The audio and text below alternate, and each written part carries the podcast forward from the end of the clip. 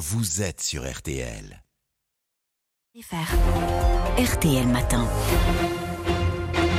RTL, il est 7h45. Excellente journée à vous tous qui nous écoutez. Amandine Bégaud, vous recevez donc ce matin Pascal Regnault-Dubois, directrice centrale des compagnies républicaines de sécurité, nos CRS. Pascal Regnault-Dubois, vous dirigez donc les quelques 11 000 CRS que contre notre pays. Des CRS qui, je le disais, sont en première ligne hein, dans ces manifestations contre la réforme des retraites. Depuis le 19 janvier et la première journée de mobilisation, plus de 600 d'entre eux ont été blessés. Ça fait près de 6% de vos effectifs. C'est énorme. Oui, effectivement, euh, nous sommes, euh, comme vous l'avez souligné, euh, fortement mobilisés depuis le début des manifestations liées à la réforme des retraites. Nous déplorons 600, 600 blessés, alors blessés légers, hein, je, fort heureusement d'ailleurs. Ça veut dire quoi un blessé léger? Alors blessé léger, chez nous, c'est en fait le, le, policier qui est contusionné, qui a reçu très souvent d'ailleurs des, des projectiles, qui ne s'arrête pas, qui continue donc sa mission et on le comptabilise quand même en blessé léger puisque bien évidemment c'est important d'une part parce que la blessure peut, évoluer et euh, il est important pour nous parce que c'est un vrai indicateur du niveau de violence des manifestations. Donc on le comptabilise et puis euh, au-delà des 600 blessés légers, nous déplorons 23 euh, blessés plus graves dont le plus grave qui a 45 jours d'arrêt de travail. Donc voilà, cela montre aussi le niveau de violence des manifestations. J'imagine que ça pèse, euh, ça, sur le, le moral des troupes, si j'ose dire. Oui, bien évidemment, euh, parce que derrière, euh, derrière le, le, le casque, euh, il y a, a l'humain. Alors bien sûr que ça pèse, mais en même temps, les compagnies républicaines de sécurité sont les professionnels du maintien de l'ordre. Donc aujourd'hui, depuis début janvier, elles sont employées, j'ai envie de dire, sur leur cœur de métier. Elles sont formées au maintien de l'ordre, elles sont formées à la résilience, parce que ça demande beaucoup de résilience de faire du maintien de l'ordre. Et, et aujourd'hui, le moral reste, reste quand même bon parmi les, parmi les, les, les Euh, hier, je suis allée euh, voir la CRS 22 à Périgueux qui, euh, a dénombré une trentaine de blessés lors d'un seul, un seul, une seule manifestation à Nantes. et j'ai pu constater que le moral restait particulièrement bon. et ça, c'est important et c'est à nous d'y veiller également, la hiérarchie d'y veiller. Et ce qui pèse aussi, sans doute, ce sont ces, ces polémiques, justement, autour du maintien de l'ordre, ce que certains appellent des violences policières. D'ailleurs, est-ce que vous condamnez le terme de violence policière? Je condamne le terme de violence policière. Pour moi, euh, euh c'est une expression que je ne comprends pas. Euh, ça voudrait laisser euh, euh, imaginer que la police est violente. Non, la police n'est pas violente.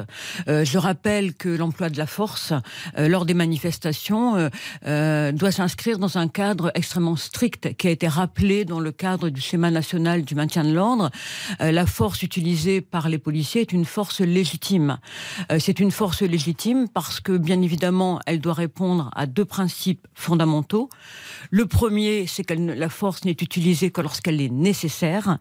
Et ensuite, lorsqu'elle est utilisée, elle est utilisée, bien sûr, dans un cadre proportionné.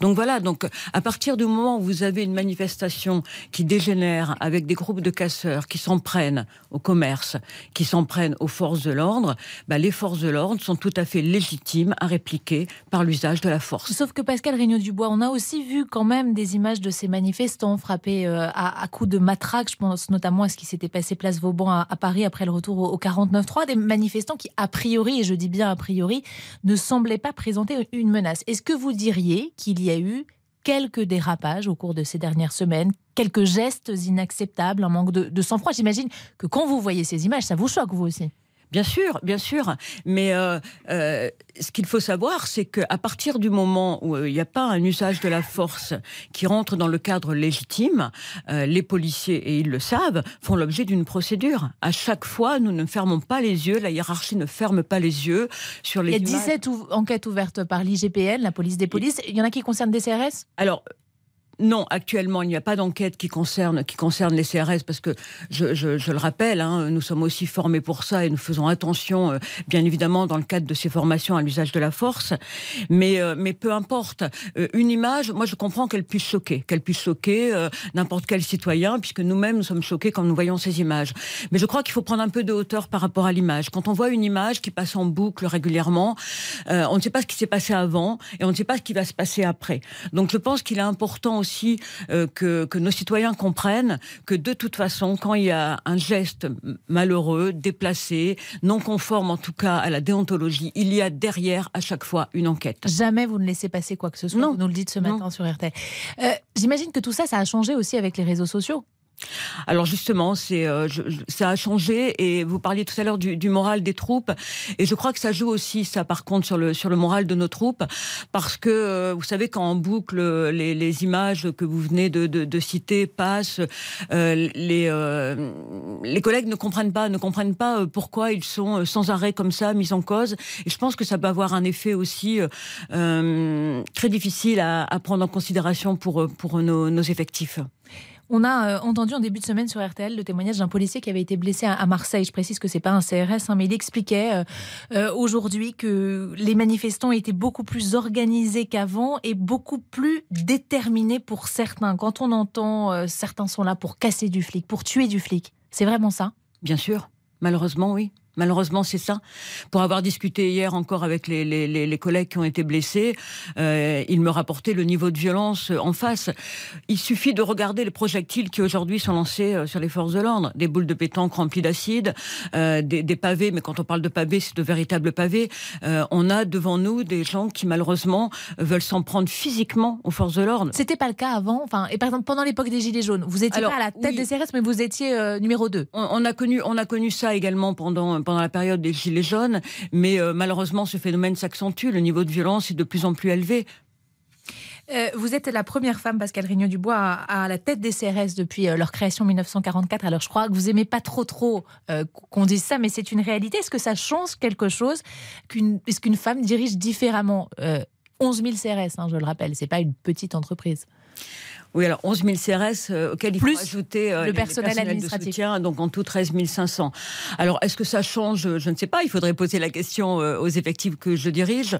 Euh, en tout cas, moi, je mets rarement en avant le qualité, le fait que je sois la, la- la première femme chez les CRS. Je pense que c'est un signe quand même positif hein, pour toutes les femmes de, de savoir qu'une femme peut diriger un corps essentiellement composé d'hommes. Oui, il y a très peu de femmes, hein, moins de 400. Alors moins moins de moins Ouais. de, de 4 hein, euh, Moins de 4%. voilà, on est euh, il y a 450 femmes à peu près euh, chez, chez les CRS euh, dont dont la moitié quand même en compagnie de maintien de l'ordre euh, qui sont donc sur le terrain. voilà qui dans sont sur le terrain, qui sont euh, effectivement, euh, voilà, euh, sur le terrain à faire du maintien de l'ordre. Et elles font un travail remarquable.